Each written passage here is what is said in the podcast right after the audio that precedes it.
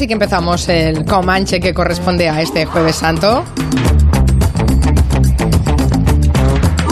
Tomo el relevo a Julio Otero y me quedo con Miki Otero, con Máximo Pradera, con Agustín Alcalá y con Nuria Torreblanca, que nos van a acompañar en este territorio Comanche, como siempre. Y Santi Segurola también. Ay, me he despistado, Santi. Tú también estás. Te olvidaste. Ay, ¿Cómo es posible? Es, es- es inconcebible que me pueda olvidar de ti. Pero creo que no serás la primera ni la última. Va, no, no, hombre, no te pongas Bueno. modesto ahora. Te ha pasado un poco de afonía a la jefa, ¿no? Sí, hemos tomado el relevo. Siempre lo hacemos, ¿sabes? Es- Estamos de acuerdo. ¿eh? Ella supera la enfermedad y están un poco yo. tocadas, sí, sí, Tendré que ir a, a, a manos de tu, de tu foniatra a ver si realmente me arregla, porque llevamos una semana horrible. Perdonen los gallos, ¿eh? bueno, Agustín, me voy a Nueva York ya directamente. Que yo tenía un encargo para el Pradera. Torrijas, ¿a que sí? Claro, es que claro, es que, eh, mira, fíjate tú por dónde. Pero es que se lo podía dar a- también a Santi, pero como sé que Santi no conduce, la verdad es que voy a apagar la televisión. ¿Y qué tiene que ver que. ¿Puedes hablar con delante del micro, Agustín? ¿Puedes No, hablar es que estoy hablando delante- del micro, da, Dennis Girl, que tú eres la responsable de que no Es que tenga. tiene la- la eh, receta al fuego. No, no, solo una, solo una pregunta. Eso de que no conduzco será aviones, ¿no? Porque Claro, conduzco aviones, de- me desde, desde Madrid a Nueva York, el coche sirve No, pero poco. espérate tú, que yo te voy a mandar a Ah, otro es que- sitio. Sí, es Estamos que hablando de. Agustín Alcalá quiere hablar de torrijas, pero sobre ruedas. Yo quiero hablar de Torrijas y quiero hablar de Torrijas que me tiene que ir a buscar Pradera, porque tú, Santi, no puedes meterte en un coche ahora mismo, irte a Alcalá de Henares y a ir a- al sitio Pero- donde te voy a mandar. El sitio donde te voy a mandar está en los soportales de la calle Mayor y es en la pastelería de uno de los grandes oyentes de esta emisora, que se llama Ignacio, que es muy amigo mío, con Pedro. Se llama la pastelería Maig. Y os recomiendo que vayáis ahí, Pradera, vete por allí. Está muy cerquita de, de, de- de la Plaza Cervantes. Y pide una docena de torrijas y me las mandas, Pradera, que tú tienes medios para mandármelas.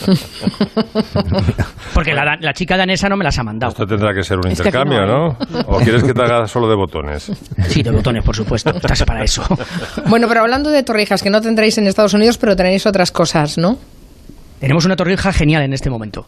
La forma en la que el fiscal general de Estados Unidos acaba de actuar como abogado personal de Donald Trump en su defensa a ultranza de que el presidente no cooperó con Rusia para interferir en las elecciones eh, presidenciales de 2016 y sobre todo que el presidente, a pesar de que hay testimonio del fiscal especial Robert Mueller en 10 ocasiones por lo menos, no obstruyó tampoco a la justicia. Hay pocas veces de verdad, Mari Carmen, que la cadena Fox News coincide con el resto de sus cadenas eh, y de los medios informativos norteamericanos, el Washington Post o el, o el The, The New York Times. En esta ocasión, un comentarista de la cadena Fox ha dicho que Barr ha actuado como mm, el abogado personal del presidente. O sea que ha prevaricado. No- más que prevaricado, lo que ha hecho es que ganarse el sueldo y sobre todo cumplir el objetivo por el que el presidente le había nombrado.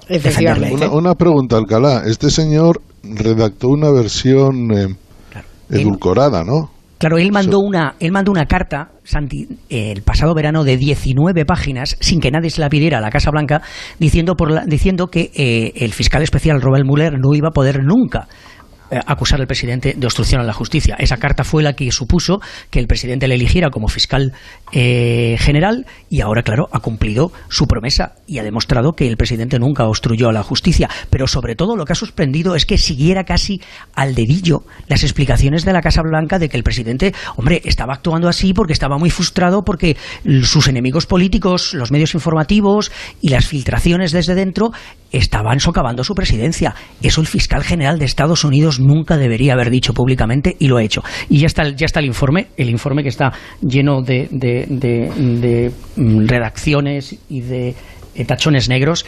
Y esperamos que en unos minutos el presidente haga algún tipo de comentario sobre esta gran victoria que ha obtenido eh, siendo declarado inocente de cualquier cooperación con Rusia. Ahora Es que- entiendo por qué estabas siguiendo ah, paralelamente al Comanche otras informaciones, porque estás pendiente de, de Trump, ¿no?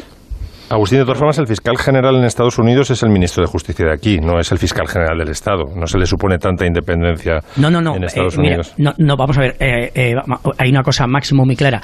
El fiscal general de Estados Unidos es el abogado de todos los norteamericanos, el hombre encargado de que se cumpla la ley. Para, para mi hija, que es estadounidense, o para el presidente de Estados Unidos. Y en este momento eh, no lo ha hecho demasiado bien y sobre todo se ha mostrado muy claro a favor de una persona, el presidente que le nombró. ¿Y se puede recurrir la decisión de? Para nada, no hay, no hay ningún tipo de, de, de, de, posibilidad de recusar. Está, está claro, el presidente, siguiendo esa serie favorita del señor eh, mm, Segurola, inmediatamente ha reaccionado con una imagen de Juego de Tronos y ha dicho Game Over.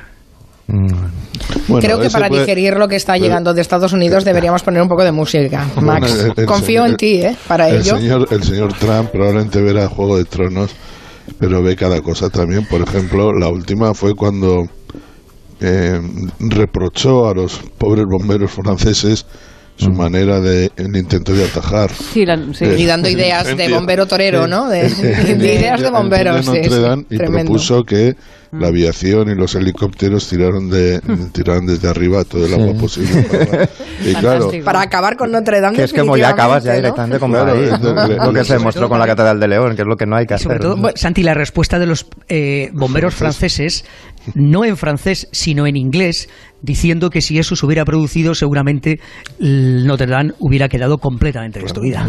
Claro, bueno, la, piedra se hubiera cargado de agua y todo para abajo. Precisamente ese incendio en la Catedral de Notre Dame es el que ha sugerido la playlist comanchera de Máximo Pradera y yo creo que hay que poner un poco de música que suavice todo lo que nos está contando Agustín. Pues si os parece, escuchamos al coro de parisinos cantando frente a Notre Dame la noche del incendio.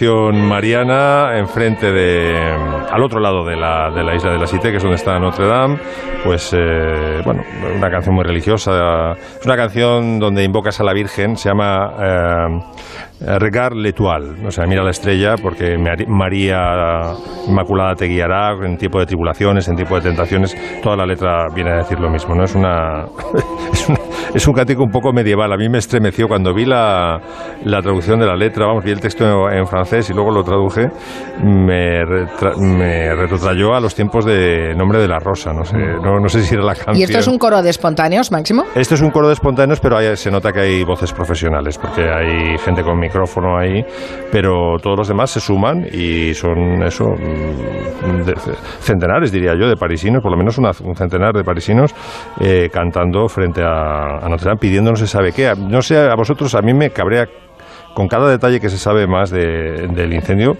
eh, estoy más cabreado. Se ha sabido que no tenía seguro, que no había medidas antiincendio, en fin, que además eh, hoy publica un artículo muy bonito de la Cortina en el país diciendo que bueno que está muy bien eh, estremecerse por el incendio de Notre Dame, pero que qué pasa con, la gente de verdad, ¿no? Esto es un símbolo, vale, y es una obra maestra, una obra arquitectónica, pero que igual que se moviliza Europa entera, el mundo entero ahora por reconstruir Notre Dame, se podía movilizar la gente por la gente por las personas que se están ahogando a diario en el Mediterráneo, ¿no?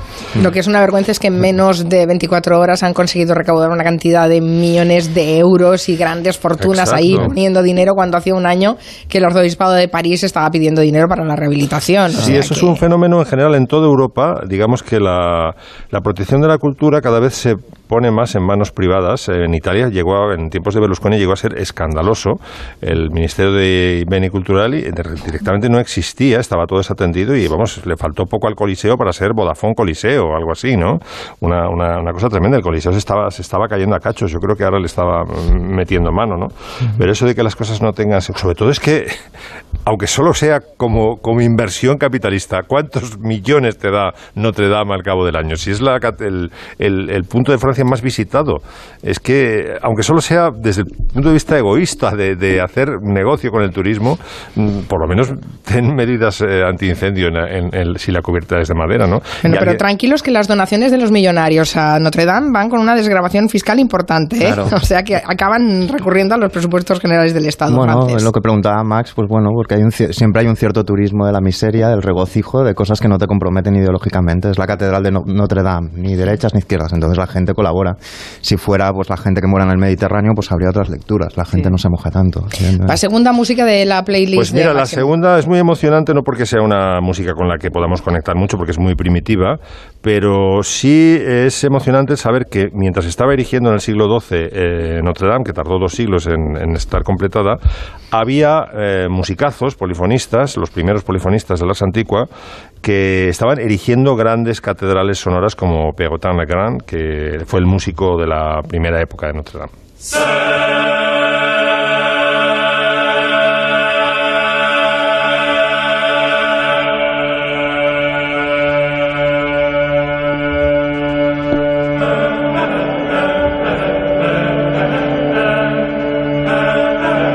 imagínate ser un campesino en el siglo XII escuchar esto. O sea, ya, la catedral acojona, pero si encima escuchas esto y dices, joder, el miedo a Dios está asegurado, ¿no?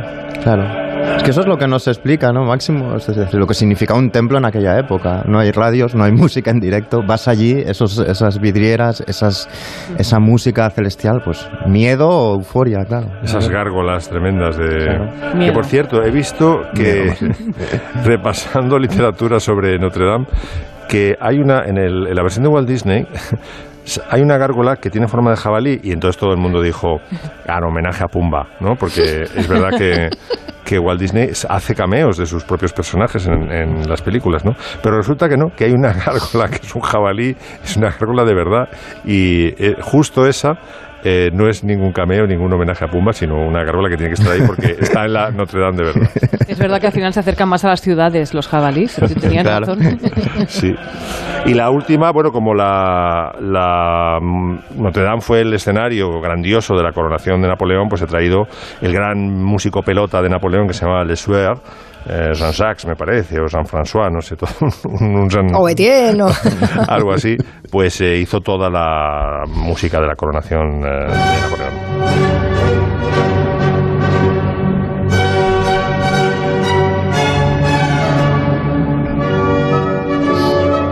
Una cosa muy, muy, muy pomposa, estaba Josefina, el Papa me parece que era Pío VII, y se desmintió la leyenda que estuvo vigente durante muchos años que le había arrancado la corona eh, eh, Napoleón al ah, Papa. ¿Eso, es un mito? ¿Es, una leyenda? ¿No se coronó a sí mismo Napoleón? Estaba pactado, sí, se coronó a sí mismo, pero no se la quitó al Pero no se la quitó y se la puso él. Pues diciendo, trae para acá. Un forcejeo ahí. Exactamente. como, las, como las cobras manuales del Papa Francisco, que son mi imagen favorita del año. no hubo forcejeo entre, entre el Papa y, Napoleón, sino simplemente que se pactó y dice, mira, si quieres eh, santificar la, esta, esta unción, esta porque se llama la, el cuadro de, de David se llama la, la consagración, el sacro de, de Napoleón, un cuadro famosísimo, ¿no? donde se ve Jean-Louis David, ¿no? se llama el pintor, eh, donde se ve el, el, gesto, el de ponerse la corona. Y luego lo que hizo él fue coronar a Josefina. Y bueno, pues es que se lo, se lo hizo y se lo comió. Con esta música de, de acompañamiento. sí. Ha muerto un dibujante de manga llamado Monkey Punk quizá no le conozcan por su nombre, pero seguro que recuerdan algunos de sus personajes y Miki Otero nos quiere hoy hablar de ellos. Claro, porque hay algo que tienen bueno los, dibujos animados, que es que no envejecen, entonces no te das cuenta de que tú lo haces. Pero, eh, pero a veces mueren sus creadores y es lo que ha pasado. Ha muerto Monkey Punch, firmado así, vamos, a los 81 años. Eh, y él es el creador, sobre todo, de, vamos, lo he traído básicamente, es el creador de mi personaje de ficción favorito, o sea, el original en el que se inspiró y el mismo de los dibujos animados. Igual con una pista sabéis quién es. Un ladrón de guante blanco que se burla de la ley. Nadie tiene tanta clase como él. Va con Oscar y con Francis, genios de la profesión.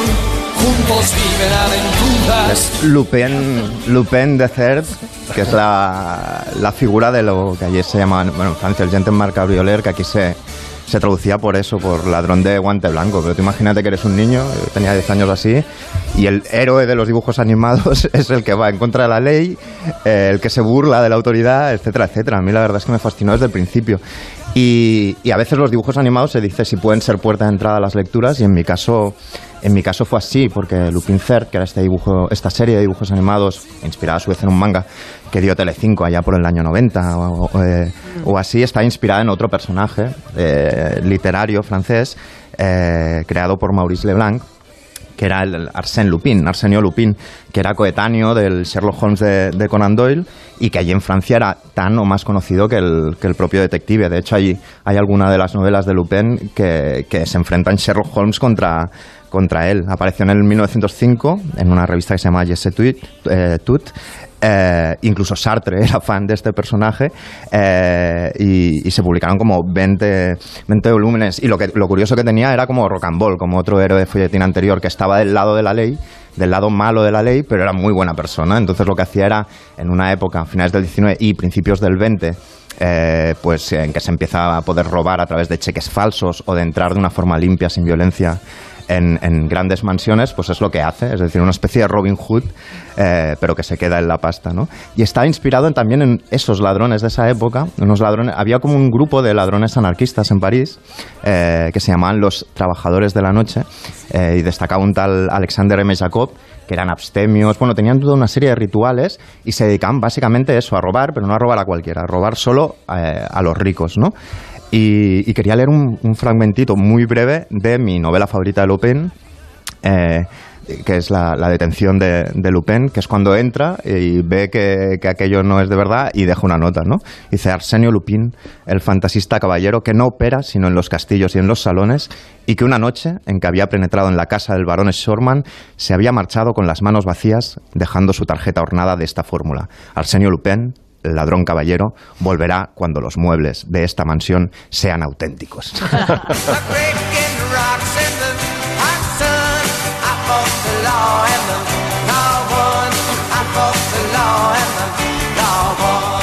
Bueno, y entonces lo que hace Monkey Punch es coger a este personaje y generar un descendiente del mismo, que es Lupin Cert, es como nieto del Arsène Lupin eh, original, y lo hace en el año, eh, se lo inventa en manga, antes de los dibujos se lo inventa ya por el año 67.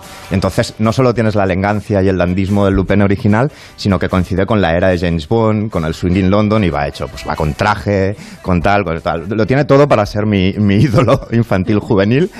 Eh, y me ha servido esto pues para, para pensar en otras eh, series de dibujos animados de más o menos de la misma época de Lupin que a mí también me iniciaron en determinadas lecturas. Es decir, no leí los libros y luego vi la serie, eh, sino al revés. Y una muy clara sería esta.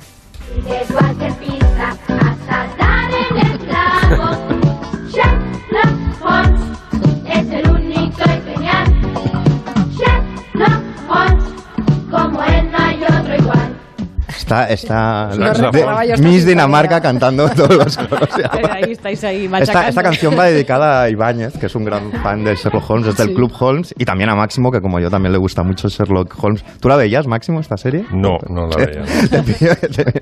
Pues estaba muy bien, era una producción italo-japonesa que tenía, contaba, es la última en la que trabajó así serie de, de tele, en la que trabajó Miyazaki, el gran, el gran genio, y lo que hacía era adaptar el personaje de Sherlock Holmes a la estética perruna, algo eh, recurrente, como veremos ahora, y con un poco de estética steampunk y demás, y, la verdad es que estuvo muy bien. Eh, llegó aquí en el año 87, de- porque ya se había estrenado tres años antes, pero aquí tardó un poquito más y bueno, yo básicamente empecé a ser mega fan de, de las historias de Conan Doyle y de Sherlock Holmes gracias a esta serie, pero no fue la única, esta era otra.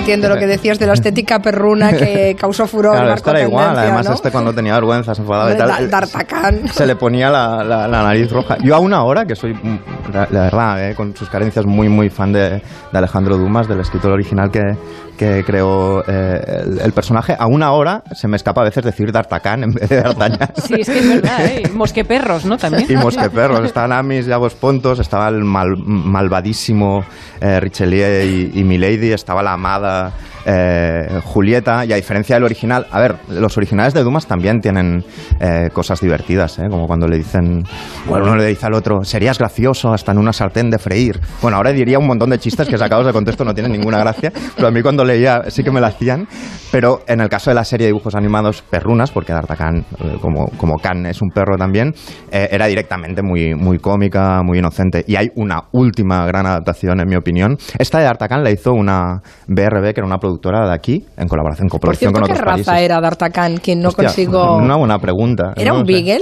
No ¿Qué era No, no, D'Artagnan? era un poco mezclaete, ¿eh? Sí. A ver, voy a buscarlo. Sí. A ver, a- era D'Artagnan no venía, de- venía, era gascón, de familia no tan adinerada, probablemente fuera un cruce, no fuera una raza pura. Lo que se conoce como un mil leches ¿no? en la calle. No como este que era un dandy, mira este. Soy Willy Fogg, apostador, que se juega con honor la vuelta al mundo. Aventurero y gran señor, jugador y casi siempre ganador.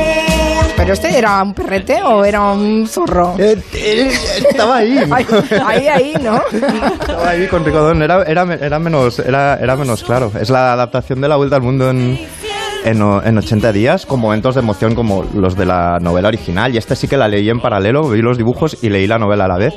Y me emocionaba lo mismo, esa escena final que va en el paquebote y tiene que, que quemar el propio barco para poder llegar al, al puerto. Y bueno, era otro ejemplo y había más incluso que me he dejado, pero que, que realmente introducían, al menos a, a- a gente de mi generación, nos introdujeron en, en muchísimas lecturas muy guays. Sin Chicos, olvidar era un beagle, me dicen. Era un Era un beagle, Era un sí. beagle, como Snoopy, era un beagle. Por favor, espacio dedicado a los beagles. Pues yo tengo los otros. Amis era un Springer Spaniel. Dogos, un enorme San Bernardo. Pontos, pastor alemán. No había populacho por ninguna parte. Bueno, muy mal. Hoy, por cierto, la sintonía era de mocedades. Que quede claro. Pero la sintonía de Willy Fogg. Mira, escucha. Sí, sí, Ahí es- está. es- Amaya es Esto es, esto es mocedades, exacto. A ver, que esto ha quedado muy nostálgico y ahora que, que- que los, los tengo que ver, realmente se hacen unos dibujos mm, fabulosos, ¿eh? La hora de aventuras, eh, Sí, sí. bueno, eh, incluso Peppa Pig, que ahora mismo es como Ciudadano Kane, para dicen lo veo cada día. Me dicen que Willy Fogg era un león.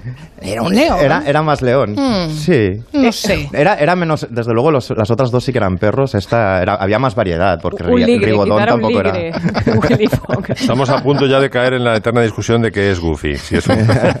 Sí, porque él habla y, y Pluto no. Bueno, en, tuit- en Twitter nos dicen que león o perro leonado. En fin, no sé. Estas series eran maravillosas, no sé si se acuerdan los oyentes, o sea, tenían un manejo del cliffhanger de esto que lo que hacía Perdidos, por ejemplo, de dejarte pendiente el Sí, siguiente sí. capítulo, increíble. Sí, sí. Cuando al malo se le encendía el ojo y decías, uy, madre mía, ahora tengo que esperar a ver qué les hacen. Vamos a hacer una pausa y seguimos.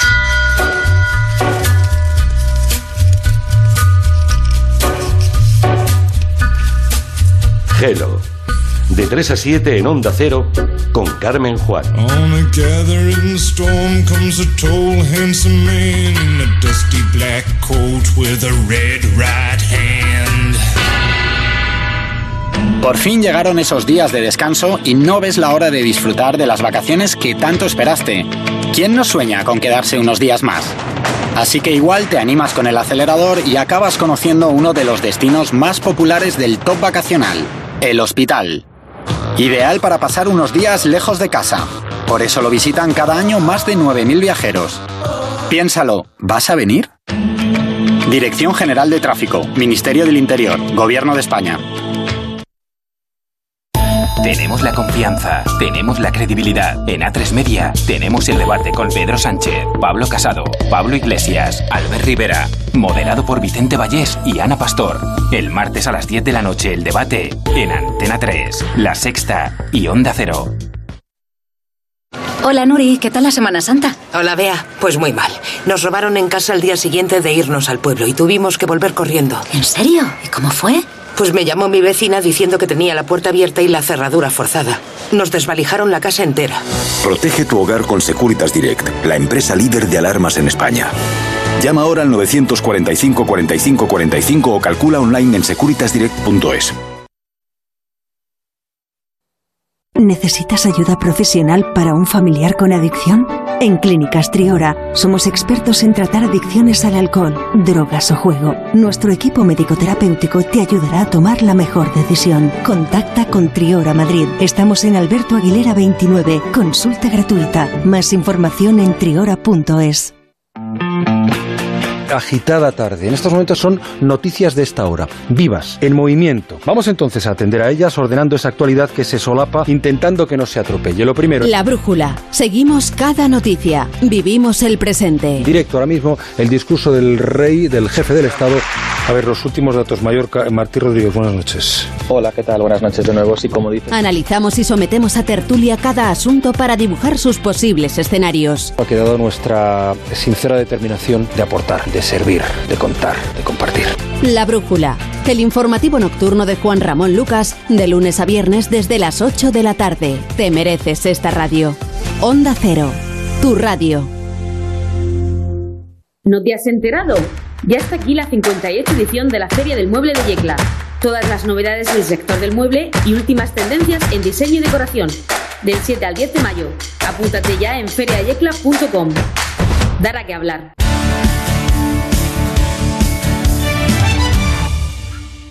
Atención oyente, no está todo perdido. Ocasión Plus amplía la promoción hasta el 21 de abril por la apertura de Alcobendas. 15% de descuento en todos los coches a partir de 10.000 euros. 15% de descuento. Última oportunidad. ¡Oportunidad! Ocasión Plus, aún más líderes. Nuevo centro en Alcobendas y en Getafe, La Roza, Rivas, Collado Villalba, Móstoles, Villaviciosa y en ocasiónplus.com. Noches de entrevistas. Santi Cazorla, buenas noches. Hola, buenas noches. Presidente de la Liga de Fútbol, Javier Tebas. Hola, presidente, buenas noches.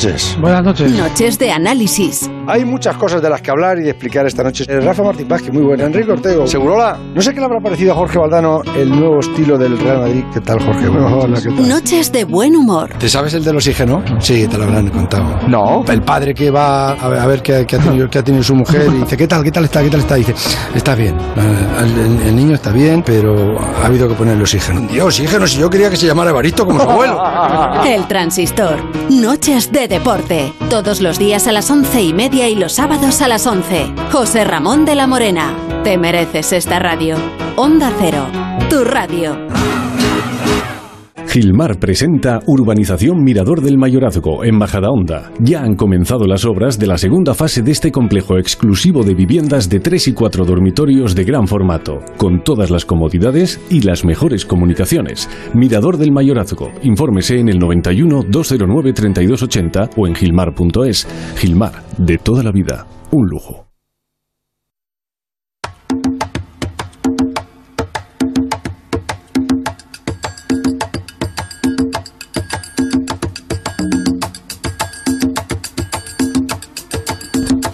Bueno, después de la nostalgia infantil por esas series de dibujos animados que nos ha traído Miki, quizá que sigamos hablando de lo que tenemos en puertas, porque la semana que viene es San Jordi. Y en mitad de Semana Santa seguro que tenemos a muchos oyentes deseando empezar una buena novela.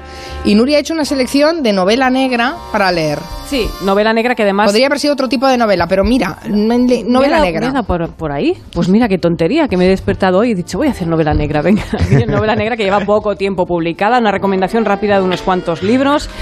Por ejemplo, Problemas de identidad del amigo Carlos Zanón, publicado por Planeta, El regreso de Carballo sin Vázquez Montalbán, que bueno, ese, ese Zanón ha resucitado el personaje, eh, a quien ya entrevistamos en el programa Zanón por esta novela y como ya sabéis es un Carballo que está entre Barcelona, Madrid, con un despacho, con su querencia por quemar libros, eso no ha cambiado, ¿no? Por odiar la música moderna y con los problemas de siempre, pero no hablaremos más sobre esto, ya hablamos en su momento, pero problemas de identidad de Zanón, ¿verdad, Miki? Y problemas en el estómago también. También. pues, pobre tiene un problema de salud, entonces como tiene que cocinar igualmente, claro, no puede comerse lo que cocina, pero Exacto. sigue cocinando. Bueno, es una gran novela.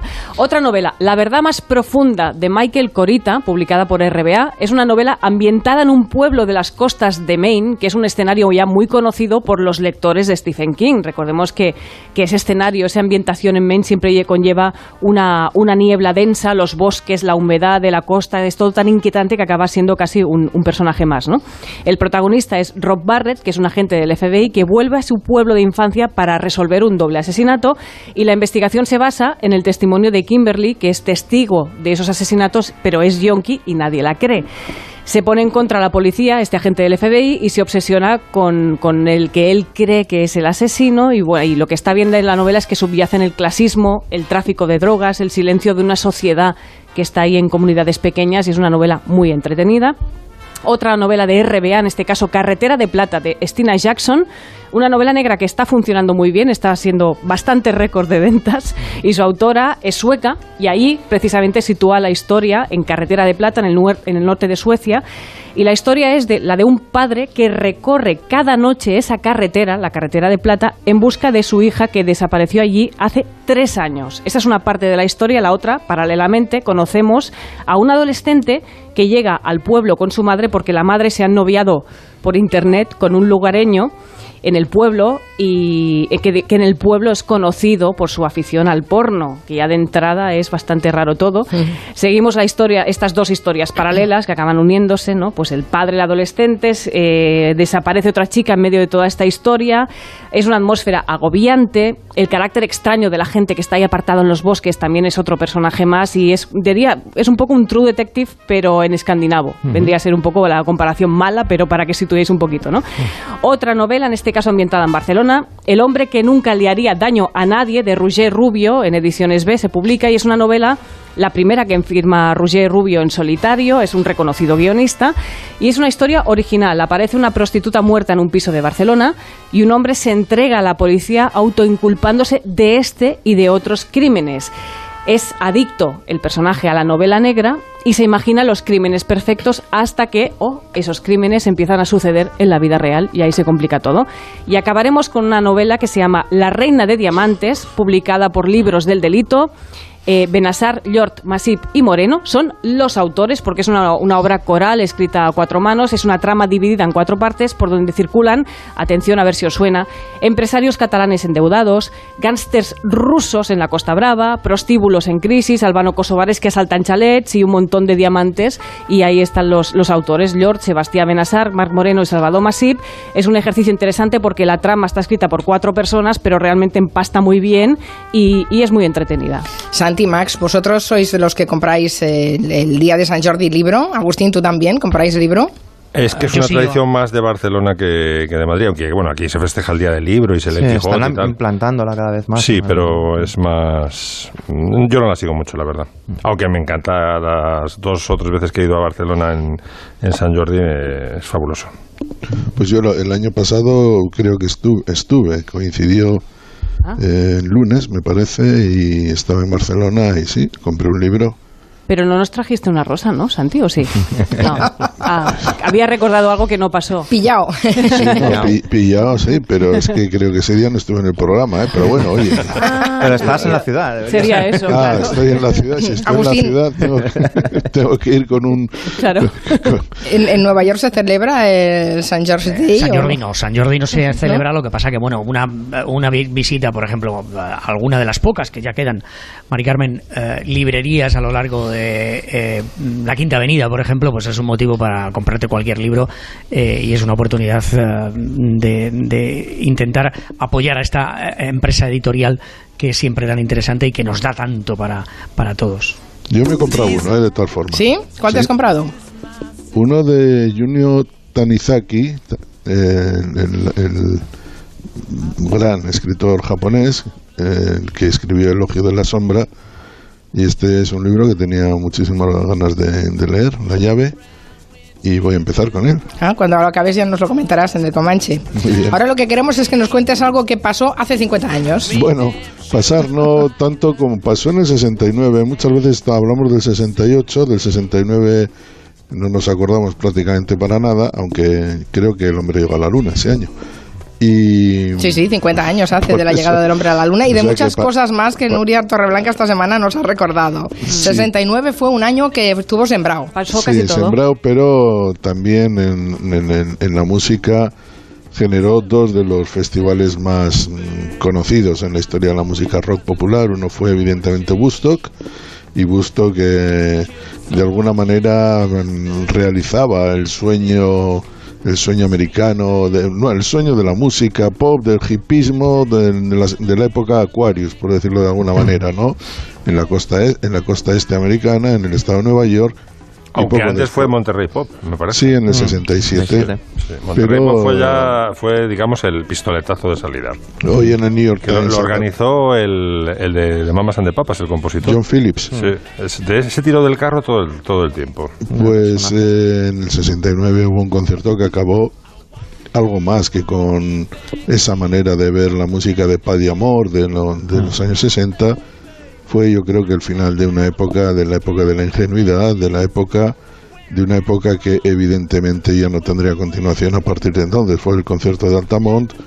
Eh, hoy en el New York Times aparece las fotos de Bill, de Bill Owens, uno de los grandes fotógrafos americanos, estuvo allí casi por casualidad y es el retrato de 300.000 personas en las colinas de, de Altamont, al norte de San Francisco, impresiona a la muchedumbre, pero claro, luego lo que impresionó fue lo que ocurre allí, los Rolling Stones, Grateful Dead, que fueron los que organizaron el concierto, Crosby, Stills Nash eh, y Young, no, Crosby, Stills Nash creo que solo estuvieron, eh, eh, Jefferson Airplane, tal, se armó una de campeonato porque no tuvieron otra ocurrencia que dejar la seguridad en manos de los ángeles del infierno. Santiago, en, manos de los ángeles del infierno, pagándoles con cerveza gratis. Sí, sí, es un sí, detalle que Gran idea. La cuestión- acaba de redondear la idea. La cuestión era que esos señores tenían eh, cerveza gratis y eh, eh, acordonaban un escenario que estaba a un metro del suelo, por lo tanto allí podía saltar cualquiera. Entonces lo que ocurrió fue que acuchillaron y mataron a un a, un, a una de las personas que había acudido allí, un afroamericano, por cierto, eh, y luego murieron tres personas más. Y en medio de todo esto, los eh, Rolling Stones hubo un momento en que perdieron los papeles, no supieron lo que hacer. Estaban cantando esta canción, Sympathy for the Devil, Simpatía por el Diablo, la tuvieron que volver a empezar, les estaban pegando también a ellos. Y aquel sueño de paz y amor se fue al carajo. Yo creo que les marcó mucho a, a los Stones en los siguientes años y cerró la época de los 60, la época del, del bombazo de, de la música popular, la cambió de sentido y a partir de entonces esos sueños de Aquarius de, de la época de la felicidad se, se fueron todos al carajo totalmente. Sí, siempre se dice que acabó con, con Altamont y también con el asesinato de Sharon Tate de la- en la mansión de, de los. Polanski, ¿no? que también coincidió.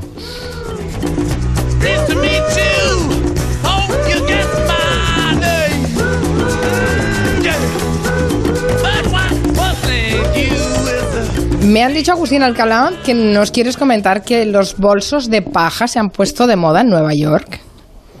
¿Eso va en serio? Que yo no tengo muy claro si jamás han desaparecido o esta primavera por sus nuevas formas y modelos eh, son más visibles. Lo que sí he podido ver por mis paseos por el Soho y por Madison Avenue es que lo que aquí se denominan, Mari Carmen, las throwbacks son imprescindibles este año en el vestuario femenino. Y no solo para, para ti y para la Danish Girl. Las que se quieran, las mujeres que se quieran hacer de francesas ahora, se pongan un pañuelito en el pelo y se metan en la cesta de su bici un libro, pues tenéis que hacerlo igual, porque se están poniendo muy populares los Que son bolsos. mochilas, mochilas. No, no, no, bolsos. Son capazos, los ¿no? bols- Claro, son los bolsos, las bolsas, las cestas y hasta incluso hasta tarteras para llevar la comida. Acordaros de las que tenían nuestras madres y nuestras abuelas, pues la verdad es que se han puesto de moda, o quizá, como te digo, estas ah, bolsas de paja no han terminado nunca. Las hay para colgar al hombro o para llevar en la mano, que son blandas para ca- cargarlas con muchas cosas, o más cuadraditas y más duras, pues para ponérselas por la, por la noche para salir. Una muy tradicional aquí, la que se llama el carriol. El carriol es la que cabe todo. Ahí puedes poner eh, la ropa del gimnasio, las zapatillas, el móvil, un bloc de notas y todo lo que las chicas lleváis en el bolso. Y ya sabéis, en si estos días os encontráis con alguna buena, echarle al guante porque os aseguro, son muy útiles. Las podéis llevar ahí. La puede coger, la coger aquí el, eh, nuestro ah, amigo eh, de la Barceloneta para irse a la playa, que meta la toalla, un libro, que, que lleva la- meta la toalla, un libro y se lleve una de paja y además un bocata bueno y la verdad es que os aseguro, Y unas está muy de, muy de... Las torrijas también, claro, por supuesto. Pero Agustín, Eh, ¿existe la síntesis total de las modas? ¿Existe la riñonera de, de paja a día de hoy en Nueva York? No, la riñonera de paja no, no existe, no existe, vale, no, vale. porque no, no se puede poner, porque no se puede acondicionar bien a las tripas diversas de diverso tamaño. No es, no es ergonómica, ¿no? No, no, exacto, exacto. Pero os aseguro, cogeros mm, una, una, en cuanto la pilláis, una buena bolsa de paja y estáis a la moda, pero vamos, como todas las neoyorquinas. ¿Pero se cierran bien o van a- abiertas sí, como los capazos? Eh, porque se pueden cerrar todo bien, el mundo te pero- puede meter la mano. Pero sobre todo, Mari Carmen, es que ahora las más buenas y las más caras de diseñador de marca mm, muy, muy cara es que llevan una parte que es, es la parte superior es de cuero y con un broche, hay algunas que se pueden colgar incluso eh, con eh, unas cintas o- de, de metal, con lo cual vais muy a la moda. Comprárosla y veréis qué bien vais. Venga, Venga. así nos sentiremos un poco más cerca de Nueva York. Vamos, Max, con más canciones de nuestra play- playlist Bueno, de- del sí, Comanche de He traído una de. No está en las, digamos, en, la, en el top 10 de Edith Piaf. En el top 10 estarían Milor, eh, La Vie en Rose, eh, Je ne eh, pero es una canción bastante potente, así como impresionista, y se llama como la novela de Víctor Hugo, Notre Dame de París. Dans le Paris de Notre-Dame, de Notre-Dame de Paris, y a un clochard qu'on a plein le dos, porter Notre-Dame sur son dos. Y habla eso de un clochard, un vagabundo que se cree Quasimodo, del mercado de las flores, de los barquitos que pasan eh, por el Sena, en fin, es una estampa amable de, de París que invita al turismo. Y Siempre me ha fascinado la R de la- Edith Piaf. ah, sí, sí, pues Sí, eh, creo que, vamos, no, no hay un francés ni una francesa que hagan una R como ella. Es fantástica. que luego yo creo que fue superada por la de Miguel Mathieu, que era todo era- era- ¿Quieres decir? Si, si la de Edith Piaf era vibrante múltiple, la de Miguel Mathieu ya era, vamos, era una casi una parodia. Parecía de martes y 13. ¿Qué dices, Santi? Que todavía era... eh, No, no, quiero, ¿confirmas? vive Miguel Matías, supongo, Sí, ¿no? yo creo que sí. Y sigue con el, aquel pesadísimo corte de pelo, aquel cargante corte Pues de como la... Aquí cada uno con sus fobias. Claro, con, la- con el flequillito y la media melenita, No, ¿no? no, es que se tiró 40 años con él, ¿eh? Il y a des voyages à bon marché, et ce petit He traído también músicas del, eh, de la versión de dibujos animados de Disney de la novela de Víctor Hugo. Que por cierto me acabo de enterar que se va a hacer una versión Disney, va a hacer una versión con personajes de verdad. No sé si me- meterán también algún animatronic para animar las gárgolas, pero está ya en marcha también con música de Alan Menken. Me hace mucha gracia porque las críticas a, a la versión de Disney se dice que es la no está en el top 10 tampoco de Disney esta película, El jorobado de Notre Dame, porque dice que es, es demasiado negra. Le pasó un poco como a eh, aquella de Indiana Jones, ¿no? El templo maldito, que decían que era demasiado oscura. pues esta, esta de Disney también les ha salido demasiado oscura porque es que la novela de, de Víctor Hugo es tre- tremenda, ¿no? Ahorcan a la chica, en fin, el, el, el jorobado se convierte, se abraza al cadáver y se acaba convertido en polvo. Es una novela tremebunda, ¿no? Pero me hace gracia que la, para criticarla es- sacan, eh, como está ambientada en el siglo XIV, me parece, o el siglo XV, eh, dicen, ah, dice, el jorobado se abraza a la aguja y no, es la aguja no... No, la No que se- existió no existió hasta el siglo XIX. Claro. La que se ha caído ahora, la que se ha incendiado. Sí, sí, era del siglo El XIX. rigor histórico que se le pide a Disney. Exactamente. Me hace. Y otro fallo que también se ha destacado como, como intolerable, dice, no, dices que cuando los ahorcan se abre una trampilla abajo y eso no se inventó hasta el siglo XVIII. Antes supongo que era con taburete, ¿no? Se lo subías al taburete, pegabas una pata al taburete. Estamos hablando de un hombre que los personajes, los animales hablan perfectamente. Claro, claro, exacto. Perdona, incluso tienen acentos, ¿eh? Es como ver Cars y decir, no, ese modelo no existe. A ver, hablan. ¿no? O sea, es un coche que habla. ¿Qué más quieres? Bueno, y si hay alguno de vosotros con problemas de azúcar, que se tape los oídos porque llega la versión latina de la canción principal de Quasimodo en la voz de Luis Miguel. Sueña con un mañana, mundo nuevo debe llegar. Ten fe Es muy posible A mí si me preguntan, como dice Segurola, los cinco músicas o músicos que menos me gustan de la historia, uno sería Luis Miguel. Este, Ya sabes que mi top 5 siempre es muy flexible. lo sé, lo sé. Nuria, a este chiquito le vi yo eh, en ropa de, de gimnasia, sudoroso, en un, ah, en un ascensor en Nueva, en un ascensor en. Nueva York, en un ascensor en Nueva York. Y la verdad es que bastante poquita cosa, ¿eh? Sin embargo, bueno, es que el dicho de que la perfección mata al arte es cierto. O sea, este chico canta, mm, yo creo que es el cantante, eh, digamos así, de balada romántica con más técnica del mundo. O sea, Luis Miguel es un grandísimo cantante desde el punto de vista técnico.